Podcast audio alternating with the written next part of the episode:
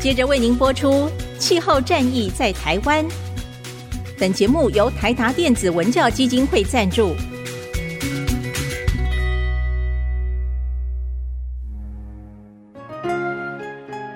换装一颗 LED 灯，一年减碳七十公斤；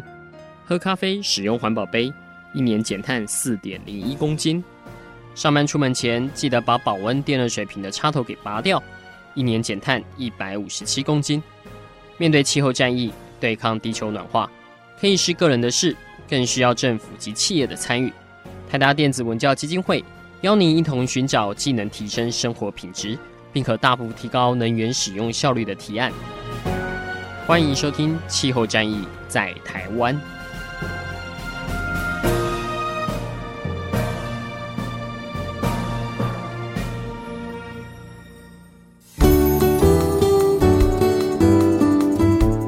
听众大家好，欢迎收听《气候战役在台湾》，我是今天的主持人台达电子文教基金会智库组组长 Yvonne。我们今年第一季的 Podcast 主题呢，我们想要做的是海洋保育。跟大家说明一下，为什么我们想要做这个主题哈，主要是因为近几年基金会其实投入了一些珊瑚复育的行动。那在这个过程当中呢，我们认识非常多的海洋专家跟一些先进前辈，然后在这个交流上面呢，就觉得哎，好像有还蛮多。海洋的议题还蛮值得跟大家分享的，像是蓝碳啊，或是海洋保护区啊，这些议题都还蛮值得讨论的。所以，其实我们这个第一季呢，我们很希望能够透过这一系列的节目呢，让大家去了解到，不管你今天是一般大众，还是甚至是企业，其实我们都可以透过一些方式来参与这些海洋的保育行动。那今天我们要来谈的这一集呢，跟大家生活上面可能是稍微比较相关的，我们要来聊聊就是。可以如何用永续管理的概念呢，去管理我们餐桌上的这个海鲜，尤其是螃蟹。呃，我想就是最近大概秋冬的时候，螃蟹季嘛，不知道就是大家过年的时候有没有吃到螃蟹？对，那我们邀请到的来宾呢，是农业部的水产试验所的研究员陈君龙。君龙要不要先跟大家打声招呼？嗨，主持人，还有各位线上的听众，大家好。我跟君龙吼是在中研院的 Futures Taipei 呃这个组织的海洋工作小组里面认识，认识大概有两三年的时间。那这两三年其实看君龙分享蛮多，就是他在做一些。海洋渔业或者是渔村永续相关的事情，不只是研究，还有怎么样的走进去渔村里面去协助他们去推动一些更多的永续管理的这个部分，我自己觉得非常非常的印象深刻。那另一方面，就是君龙也很不遗余力的在推里海这样子一个永续倡议。我觉得里海这个概念应该是很多听众一般社会大众不会知道的。君龙要不要稍微的讲一下这个？到底是什么意思？它还有它的来源。好，如同刚刚呃主持人讲的，里海这个概念呢、其实很多人可能都听过这个名词。好，其实我记得在几年前一开始做这个题目的时候，很有趣哦。如果在 Google 上面打上“里海”两个字，其实我们只会搜寻到哦咖啡厅，还有一些诶不是很正确的一些资讯。那这几年其实越来越多人都想要从事这个里山里海的一些工作。那李三的工作呢，在二零一零年台湾就开始推动。那里海其实在一开始呢，我们都没有很多人去把它啊做一个很很好的一个论述。那大概从五年前开始，从林保署哦找到我这边，然后我们就开始去做这个里海的工作的时候，哦一开始我也是一知半解，然后我遇到了联合国大学的研究员，然后他到了东北角渔村跟我聊了两个小时，然后听了他讲两小时之后。哦，我还是不知道什么是里海。好，那我就开始觉得，诶，这个东西在台湾，我们一定要把它讲清楚。我们到底要透过科学的方式，还是知识的转移的方式把它讲清楚？哦，那刚刚提到里海这个概念，其实跟里山其实是渊源很深啊。好，它也是从里山这样子的概念开始，呃，延伸过来。那其实如果我们从字面上来看呢，哦，里海这两个字，啊，里其实讲的就是村落，那海当然讲的是海洋。那其实就是最简单的想法就是，诶。在海洋旁边的村落，好，那当然，其实它衍生的意义是，哦，这一群人在利用海洋，然后他居住在海洋的旁边，的一个聚落的一个区域。那这些人在使用海洋的过程里面呢，其实会让海洋更有生产力。好，怎么说呢？好，他可能因为他人为的劳动，其实他每一年呢，好，他可能好的做了什么样的一个采捕的行为之后呢，他的生物其实会生生不息的一直循环的使用。好，不见得是把它化成一个完全不触碰的区域，它就会是一个最永续的一个状态。所以我们这几年呢，不管是农业部的呃林保署，或者是我们水事所这边，我们就一直希望说，大家可以理解到资源。如果被使用的话，其实是能够生生不息的啊！因为我们人类本来就是生态系统的一份子，所以我们在这生态系统里面呢，哦，本来就是会去使用这些资源的。我们应该是适度的使用，而不是避免去使用它来做保育。所以它其实它的概念是，今天我们还是要去使用它，只是我们要有一个有效的经营管理。这样子才可以达到一个人跟海这个共存共生，然后它资源可以还是一直持续的永续下去的一个概念。是的，是的，如同遗忘讲的没有错。嗯，好，所以其实资源是可以使用的，只是我们必须有意识的使用它，或者是有科学根据的去使用它。嗯嗯嗯，哇，我觉得这个听起来很简单，但其实中间应该藏有蛮多的哲学，或者是我们要怎么做到，其实。应该蛮困难的，达到一个平衡。我觉得等一下君龙也可以分享更多这方面的实际经营。但我还蛮想问君龙的是，因为呃，你这边在推这个里海的概念的时候，其实有一个很大的，算是一个最著名的一个例子，其实就是万里蟹，北海岸的万里蟹。现在其实应该。我觉得它还算是一个 branding，一个在海蟹这一块上面是一个很有名的牌子这样子。那君龙，你为什么当时会想说要投入就是万里蟹这样子一个永续产业？哦，投入万里蟹这件事哦，其实也是可以说是误打误撞啦。一来是哈，我本来真的很喜欢吃螃蟹这件事情。好，那小时候家里刚好有做相关的一些生意，然后我就觉得，哎，这个螃蟹其实很值得大家去推广，但是。如何去吃它，才不会让它的资源越来越少？因为其实有蛮多的团体一直很关注螃蟹这个议题，嗯啊，因为它吃到的螃蟹是活的，然后通常有时候会看到啊，因为我们又喜欢吃有卵的，甚至有时候它的某些季节它的卵会爆在的体外，所以很明显可以看得出来是在吃有生殖能力的螃蟹，所以就很容易受到社会大众的关注。好，那所以这样的产业呢？而背后呢，它又受到了地方政府和渔会大力的品牌的支持。那我们也很担心，品牌的支持之下呢，其实消费量跟需求量会一直增加。嗯，那到底增加到什么程度的时候会对资源有影响？好，那这势必就必须有科学的东西来去做一个支持。所以在二零一六的时候，我们就开始。好，去想说，哎、欸，我们应该要做一个长期的监测，从产业面的监测跟生物面的监测都一起去并行，来去设法找出一个哦有效的参考点来去做管理。嗯嗯，所以当时呃要做万里蟹的这一个以这个部分呢来做一个研究的场域，其实是当时你自己去 propose 的吗？呃，这真的是因缘际会哦。那当时。我们渔业的主管机关，也就是渔业署，他那时候有这个想法，说：“哎，我们要来做这样子的一个监测。嗯”那那时候我刚好担任了一个科学的一个窗口，好联络的窗口。那我知道这个讯息之后，我都主动说：“哎，那不然这个计划就由我来执行。”嗯，好，那我就很主动的说：“那。”这个螃蟹的长期监测，我这边有一些想法，那我希望可以做呃生殖面的、呃生物面的，然后产业经济面的，那我们就去开始在二零一六年的时候就去做一个推动。嗯哼，所以就用，你刚才说这方面的推动大概从二零一六年开始，那实质政府开始有一些捕捞的规范，这些规范是什么？大概是从什么时候开始？然后你觉得有成效吗？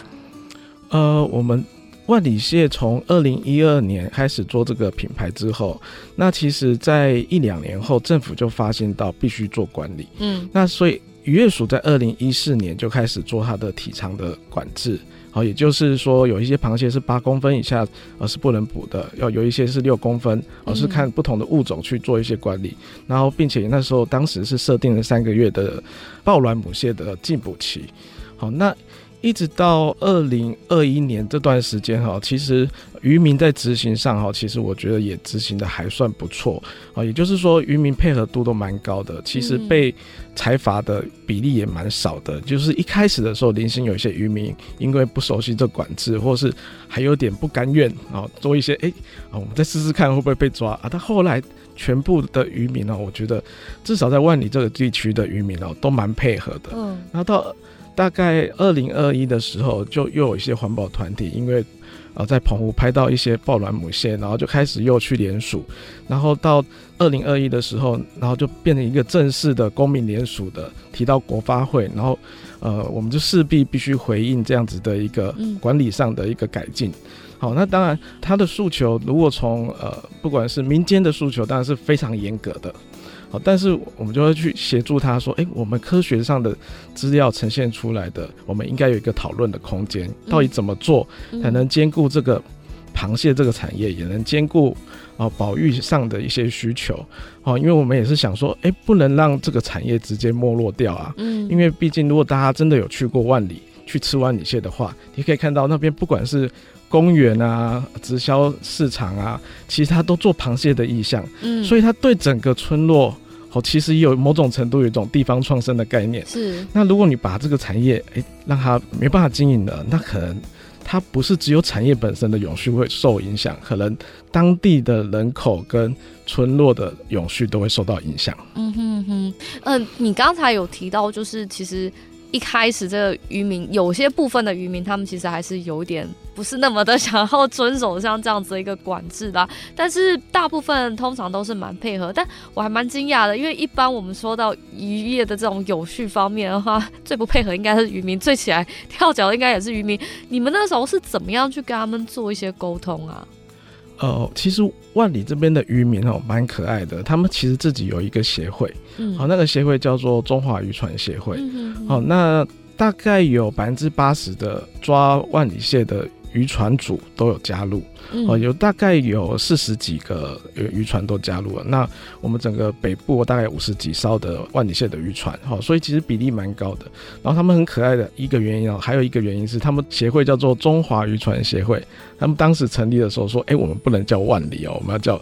中华。所以呢，哎，就是我们希望台湾的渔民都可以遵守。相关的管理跟我们一起合作，嗯、那这样子的一个渔民的组织呢，其实他们内部的凝聚力其实是强的，好，凝聚力是强的，所以在这个协会的理事长、秘书长，好一些比较带头的人。好，我们常常跟政府的相关的会议都会去参与，所以他们会把他们收到的资讯，比如说政府希望体长管制再严格一点点，哦，抱卵的期啊的进补期再长一点点，回去跟渔民沟通，然后他也会再带回他们得到的讯息，比如说渔民说，哎，我们觉得啊再增加怎样的程度，我们是做得到的，但是如果你要。全年进补，那我们可能就会没有办法，我们可能啊产业就会没落。好，那所以其实，在这样子的一个组织的协助之下，整个渔民的配合度哦，其实是提升的蛮高的。那我们一开始呢，也有也会跟那个协会这边讨论说，那还是有一些渔民没有加入啊。但是他们就说，可是如果我们百分之八十的都同意了，他们少数就会服从我们多数。所以你是说，这百分之八十是？当地万里的这些渔民，百分之八十都加入这个协会里面去。对对对，哇，他们原本就在里面吗？呃，也是在打万里蟹的品牌之后才成立的。OK，对对对对对，对，所以渔渔民他们大部分都配合这个协会的几个领导人，哦，跟政府。沟通的结果去执行。哇，那这个地方的这个号召力要非常强大。是的，是的。哦，所以等于是说，他们本来其实在这个品牌成立之后，他们就有这个协会出来，然后大部分渔民也配合的加入，然后有了这百分之八十 percent，然后他们可能就声量比较大，那剩下其他的二十 percent 的渔民，他们可能就是。必须得服从，但我还蛮好奇，像这样子的一个管制下来，是不是真的有影响到他们的产值或者他们的一些经济状况？其实整个产业呢，受到管理上一定会有呃产值产值上的影响啦。那因为呃我我这边在在做这样子的一个长期监测的时候，比较特别的是，大部分的渔业科学家通常都直接直接做资源的层面跟嗯跟那个生物层面的调查。嗯、那我其实有多做哦产业经济面的，嗯、就它的成本、它的收益哦，它的成本在什么样的情况下会会受到影响？它的收益什么情况下会受到影响？好，所以从我们的调查里面，其实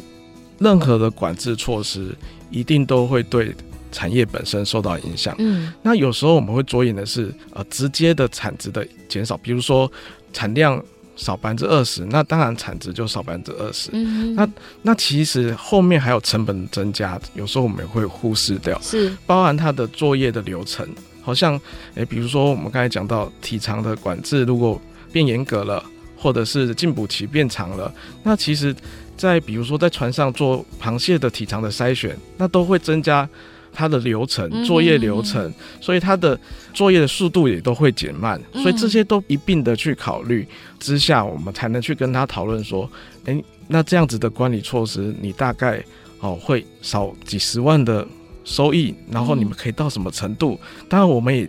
很如实的掌握到他的人事的成本、油料成本，才能去跟他讨论这样子的一个问题。嗯、所以今天要把数字都摊在。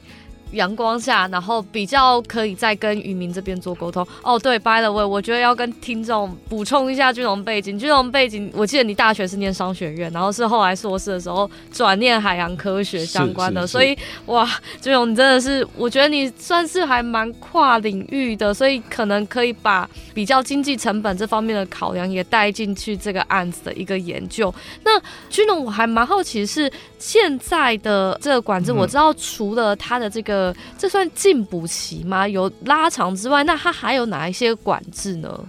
它其实呃，最主要的管制，一个是刚才讲到的这个。体长的这个管制嘛，哈、嗯，也就是呃，螃蟹的甲壳宽八公分以下不能去抓，然后后来我们是呃，在更严格的到呃九公分以下都不能去抓。嗯，那像呃有一些螃蟹是六公分，像续蟹跟我们常见的这个石鲟，一开始是六公分，后来是严格呃增加一公分变七公分。那、嗯、那这个就包含像刚才讲的，我们其实都有帮他算过，他会少抓多少。好，所以。它经济上可能会收益会损失多少？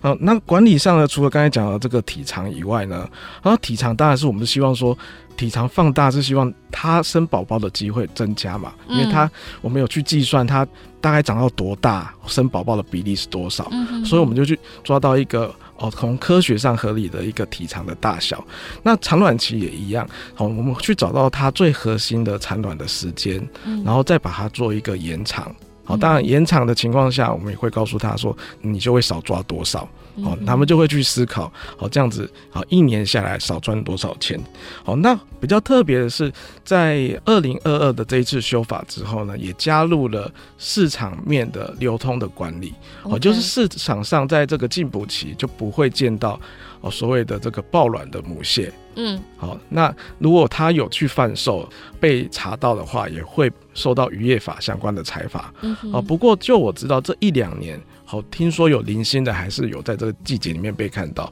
那到底是呃什么样的人去抓到的？好，有时候就比较难去判断。但是如果我们能把市场端也杜绝了，以后也。可以去避免生产者就不会直接去抓它了。所以这故事告诉我们大家说，如果在这个禁捕期，如果大家还在市场上看到爆卵的这种螃蟹的话，要去检举吗？当然是可以，因为其实真的要有贺阻力才能去影响生产者。嗯，嗯，嗯，但你刚才有提到说，像比如说从这个八公分，然后到九公分，这种大概多一公分，他们可能会少多少量啊？呃，我们那时候其实有算过哈，大概包含它的抱卵期的延长跟这个体长增加一公分，大概啊、呃，它的收益会减少百分之二十，其实不少，嗯，其实不少，不少对。哦，百分之二十，但我还蛮惊讶，这样子的数据，渔民对他们来说是可接受的，因为其实他们也知道。呃，如果不做管理，以后会抓不到的螃蟹。其实他们有这个意识，对，就是要跟他们讲说，不做的话，就是以后你都想都别想，就是会没有。没错，没错，他们也感受到这样子的海洋的一个反扑。嗯嗯嗯，了解。那就是那种，因为我们一直在谈暖化跟气候变迁，我好像之前曾经有看过说海蟹它也会受到气候变迁跟暖化影响，你们在这方面有做一些相关的数量的统计吗？还有研究？这个部分哈，其实螃蟹来讲并不是很好做。不过，如同以往讲的，其实真的会有影响。它影响的层面呢，呃，来自两块哦。第一块其实是螃蟹在真正呈现之前，它其实是没有移动能力，甚至有一些是会一样是随着洋流去漂流的。嗯、那洋流会受到气候变迁影响，它的强度跟位置都会改变。好、嗯哦，所以它在它还没有长大的时候，其实是会呃随着气候变迁的影响，可能会跑到原本它栖息的环境以外的地方。嗯哼哼哼哦，那这样子的研究呢，其实我们有在跟政府单位、跟海洋大学的几个学者都有讨论。哦，那。最有效的可能是做它的，比如说标示的放流，但是因为螃蟹又是一个呃会脱壳的物种，嗯，好，它越长大一次，它就每次就要脱壳，所以它在标示上呢也有一定技术上的限制，嗯，哦，不过这部分也有。海洋大学那边的相关的专家，我们持续有在讨论，未来应该会进行这方面的研究。嗯，哦，那目前没有成果。哦，不过这是它气候变迁影响的其中一个层面。那第二个层面呢，其实影响最多的，其实是因为我们这个螃蟹大部分都在东北季风的这个季节，我们一定秋蟹基本上就是中秋之后最肥，那一直到。过年前其实都有，那高峰大概就是九到十二月，嗯，那大家可想而知，这个时候一定就是啊、呃、天气不太好啊。有时候渔民在风浪，比如说大于十级的时候，他们其实也不是不能出去作业的。哦，所以过去几年呢，在气候越来越极端的情况下，他们的作业日数其实是有一直在减少。哦，他们有时候也会反映说，啊，我们不能看政府的这个数字，是因为。整体的出海的天数都减少了，嗯，所以如果算总产量，当然看起来是减少的。嗯，好，因为出海天数就减少。嗯，那比方说像去年的下半年九月以后，哦，其实天气蛮稳定的。哦，哦，这一年呢，其实天气相对好。那其实就我这边掌握到的资料，他们抓的总量呢就。明显的比前几年来的更好，嗯哼，好，那所以他们有时候也会反映说，哦，那你我们也可以去思考说，哎、欸，那其实资源没有，并没有匮乏，那只是因为我们作业的时间或者天数变少。当然，我们如果从科学上，我们有时候会再用其他的计算方式，嗯比如说我们呃会使用所谓的 CPUE，就是呃它出海的使用的笼具数量或者是时间再去换算哦，它单位时间或是单位的投入的努力可以。抓到多少的量？那过去几年呢，它的趋势其实都蛮稳定的。嗯，那如果从这个指标来看呢，哦，它其实这几年抓的哦都还是相对稳定。嗯。那最新一年的资料呢，可能就要再晚一点点。如果有受到气候变迁影响了哦，我相信哦未来有机会都可以让社会大众知道的。嗯，就我觉得你刚才讲到一个重点，因为螃蟹它跟鱼好像又有点不太一样，就是它行踪会有点虚无缥缈。是不是在这个方面上面，像比起黑尾鱼啊这种，我们就是更难的去追踪螃蟹它的一个状况？对，螃蟹的部分哈，其实应该是说成蟹之后，我们大部分都能知道说它大概会在什么样的地方栖息。嗯，因为呃，大部分的螃蟹长大之后就是为了生育，它会去回到它的产卵场。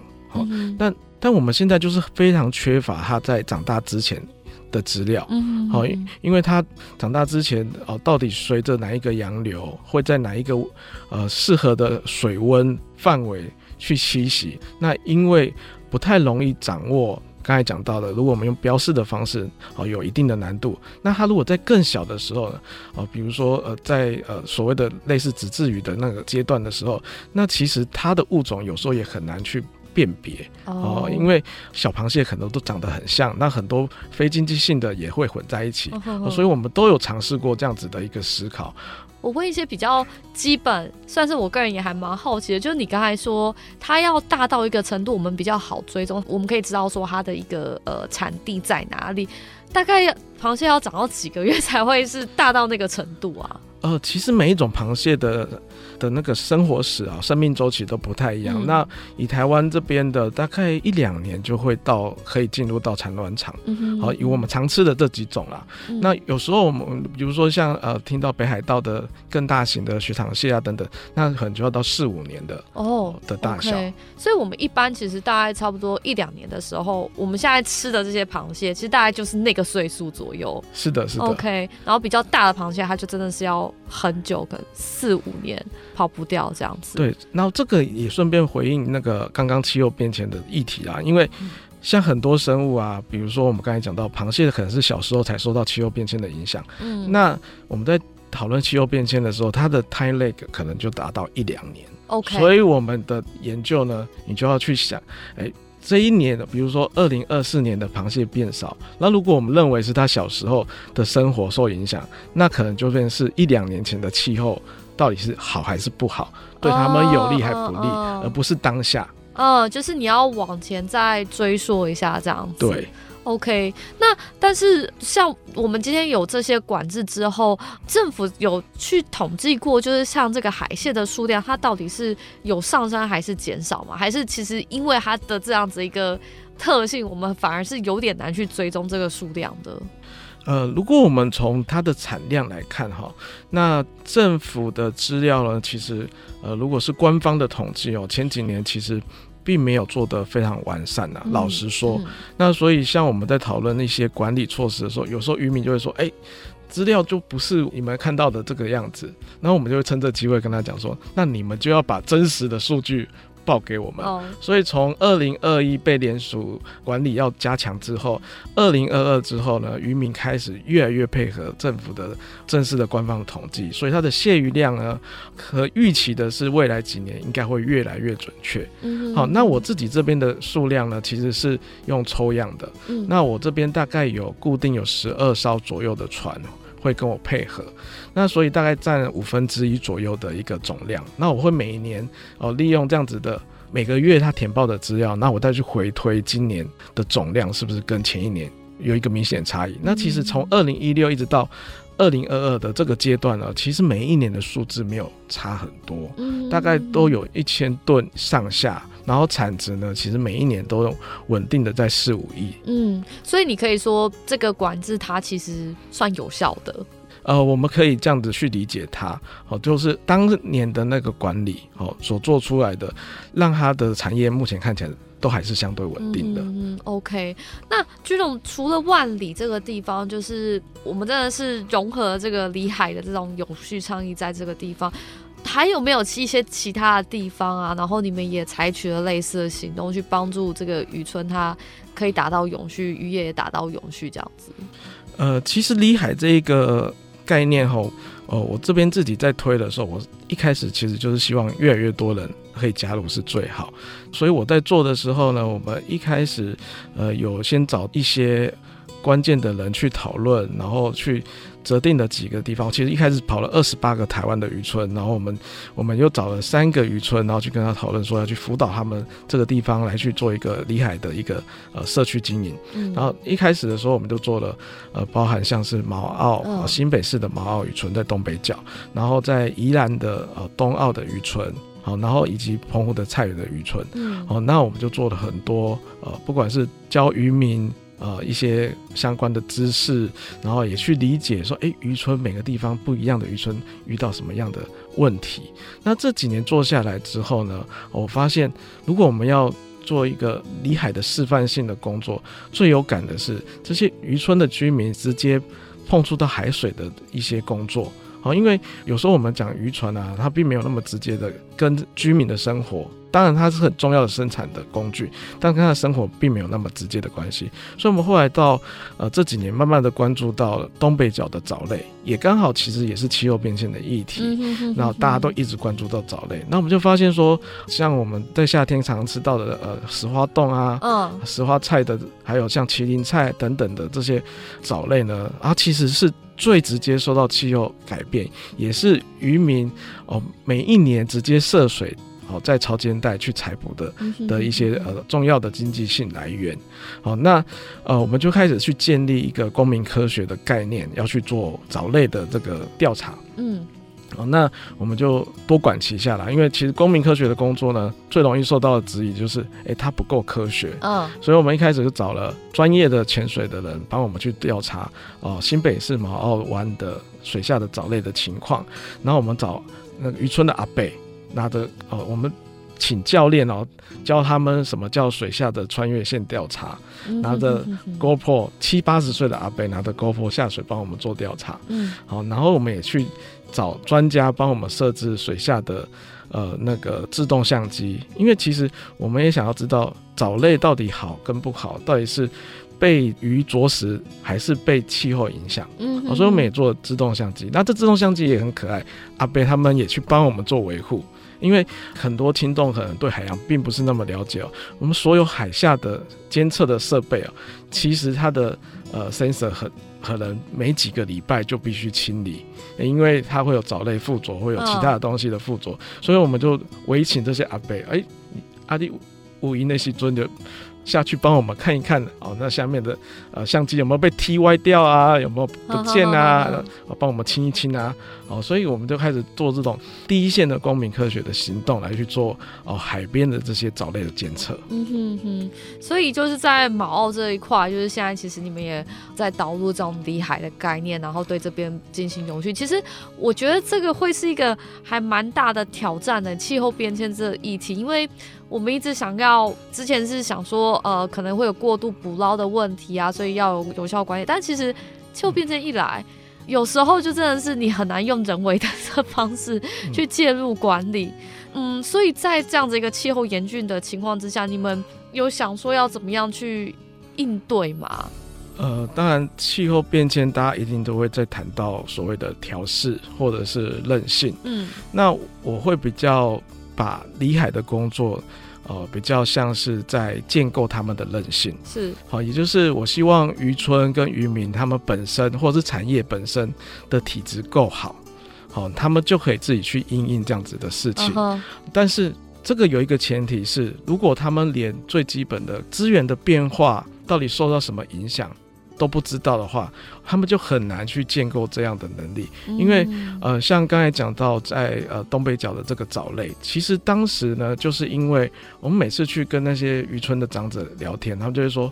啊，扎尼井阿诺啊，阿里扎尼井阿诺啊，啊，当年呢能够抓多少哦，有随便下去就有多少的藻可以采。哦，那我们就会问他说啊，你讲的多是多到什么程度，少是少到什么程度？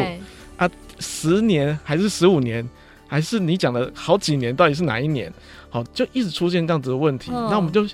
发现呢，让他们自己做调查，他们才能够记住发生什么样的事情。所以你等于是去教他们，你要怎么去做调查？可能你有一套方法学，然后用最白话的方式跟他们沟通，让他们直接结合起来去做这样子。对，然后我们也希望说，如果这个平台能够建起来的话，比如说它可以连续做五年、十年，甚至更久，嗯，那我们就可以可以再去追溯，比如说在十年后某一个长者说十年前怎样，而、啊、我们有资料是你、嗯你们嗯。亲手协助做下来的资料。嗯嗯那嗯这样子的一个资料呢，就可以变成他们去采取以后如果抓的比较差的时候的一些因应的措施，哦，才会变成说他们可以自己去做调试。哦，对，所以就其实这方面的能力建构其实还蛮重要的，尤其是对在第一线的人，让他们直接就去做，其实是不只是提升他们自己的韧性，也可以让你们的这个研究会是一个更有科学基础的部分。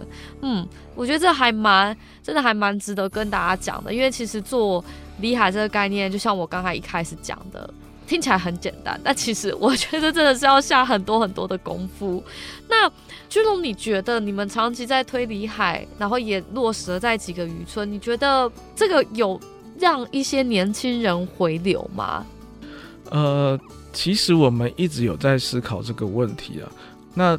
其实应该这样说，不管是呃我们在农业部的各个单位哦，我们其实都在意识到这样子的一个问题。嗯不管我们做里山还是里海，嗯因为一开始我们当然都是出发点都是永续，都是保育，但是我们后来开始都在谈商业模式。你会说，哎，奇怪，为什么离山离海要讲商业模式？因为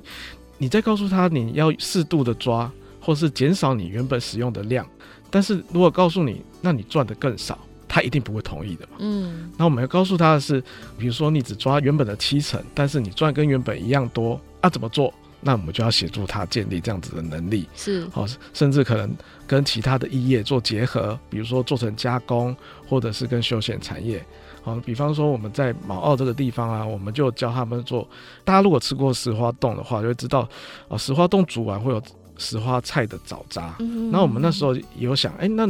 我们带这些枣渣去教他们做枣渣的饼干，好，或者其他的油层，好，比如说呃这样子的一个饼干的流程呢，可能变成是你们呃渔村推动小旅行的一个套装，或者是在冬天哦、呃、在雨天的时候的一个备案，嗯，好，所以我们也会开始一直导入不一样的呃商业的概念。好，去跟他们讨论说，那你如果真的抓的不好的时候，可以做什么样的商业活动，然后让更多的人去做什么样的推广？嗯，好，那年轻人呢，其实在这个过程里面呢，实质上回来的数量可能不是很多，但是啊，确实有一些店家或者是有一些本来就很希望可以住在家乡的人，他因为这样子的原因，然后就去思考在地的资源可以再做什么样的产品。好，当然我们也相对的，马奥为例的话，我们也面临到其他不一样的挑战。比方说，二零一五年哈，我就已经跟一些学者在那个地方去做一些。推动了工作，当时我们还不是做里海，嗯，但是当时呢，其实这样卯澳湾来讲，它就是只有一家餐厅。那现在呢，这几年呢，它已经做到七八家餐厅在那边。哦，嗯，也就是说，大家也认同这里的，不管是景色，或是渔业，或者是里海。好，那越来越多的情况下呢，如果我们以不管是呃外来人口回流，或是年轻人回来来做其他的产业，那其实又面临着其他的环境的压力。嗯嗯嗯，好，那面临其他环境压力，那其实以马澳来说呢，他们也很用心啊。后来我们也去做了哦废水的处理啊，所以其实这一连串的，如果我们要以推动里海来带动啊地方创生或是人口回流，那我们还要再去思考整个承载量跟后面整个。哦，相关的配套，那么又赚得到钱，又愿意在这里生活。嗯，所以其实离海这个概念真的是，它不光只是一个渔业的资源的一个平衡，你后面还要帮他想。如果你今天这边要做在地的创生，你可能需要哪些的经营的模式、商业模式，就这一整套全部都要先思考好，然后才去跟渔民尽可能的去沟通，真的还蛮不容易的。那居荣，我觉得最后一个问题就是，我们身为一般大众啊，如果我们想要响应离海这个概念，我们大概可以做哪些事情？呃，其实一般民众来说，哈。当然有分几个层面啦。如果你本身就是居住在海边的人，第一个就是我会非常的推荐，哦，可以去看看其他离海做的蛮好的案例。嗯，那如果你们自己的渔村或者社区有意愿做这样子的工作，呃，也都很欢迎。不管是哎跟我这边联系，或者是跟其他已经在做离海的人哦去做联系，可以去做一个推动。那其他更多的民众呢，其实。我会希望说，我们未来在这个公民科学的平台是可以参与的人越来越多。啊，比方说刚才讲到的这个藻类呢，其实一开始只有在毛澳，像今年呢也我们也开始跟和平岛公园。啊，因为公园它是一个特定的封闭的区域，它里面的所有采捕的人都是有拿呃跟他们申请采捕证的，那他们也协助我们去做这样子的一个资料收集。然后下一步呢，可能会是草径公园，好，那所以会有越来越多的人可以。透过这样的机会去协助这个公民科学平台，那还有很多一般民众呢。好，我们其实也在思考，一般民众可以怎么样加入这个平台。好，那以今年来说，我也跟和平岛公园讨论一个很有趣的，因为我在国外的网站看到一个，他们设定一个，比如说一个样框，因为现在大家都有手机，那他们当然是其实是监测海岸线，那你就把你的手机。放在那一个平台上了，然后你就可以去，每一个民众都可以去拍摄照片，然后上传。好，那我们现在在跟和平岛那边讨论呢，他们那边就是以一个我们希望在水下做一个，比如说样框。好，那个样框是，比如说是手机的镜头可以去对着那一个洞，然后他就对着某一块栖地拍照。那只要是下水玩的民众呢，好，比如说今天有一百个民众下水，都可以去。那个样框的地方做拍摄，然后就可以协助我们去监测那一块七地一整年的照片的一个变化。好，所以会一直思考这样子的不一样的方式，让民众更容易简易的去参与这样子的活动。哇！但是你们在动员民众参与这件事的时候，是不是也要给他们先有一点点的培训之类的？呃，如果是刚刚讲到的这个拍照的这部分啊，可能呃不需要那么严格的技术的培训。嗯、好，那。呃，我们目前呢有培训的部分啊，都是像刚才讲到的，就是居民啊、渔民啊、社区的部分。哦，当然，如果社区有意做离海的，我们呃一方面是可以透过我这边去找到呃适合的人啊。其实我们有一个网站，上面我们也在建人才库，也可以去帮你们媒合适合的人去做，嗯、去协助你们。比如说你的社区关注的可能是珊瑚礁，那像呃有的是像我一样的，可能是关注藻类，有的可能是关注不一样的栖地或物。种，那就去媒合相关的专家，去给你们一些想法上的一些呃建议，或者是做法上的建议。哦、呃，这个部分呢，都是可以透过不管是我们里海的网站，或者是呃透过网络，透过呃伙伴，然后找到我这边都可以。嗯，所以其实今天这一集呢，是告诉大家说，如果你有心，其实你也可以成为那个推动里海的人。它门槛不一定要很高，也不一定要经过真的很严谨的培训，而是只是透过一些，比如说操作、拍照啊等等这些方式，其实你就可以有一点点的贡献了。对，呃，我们这一集呢，我这自己来看，我觉得收获非常多，终于搞清楚厉害它是一个什么样的概念，也谈到了非常多还蛮好的一些案例，真的很感谢君龙来我们的节目。那我们今天节目就到此为止，谢谢，谢谢，谢谢各位听众还有主持人。以上节目由台达电子文教基金会独家赞助播出。台达电子文教基金会邀您一起环保节能爱地球。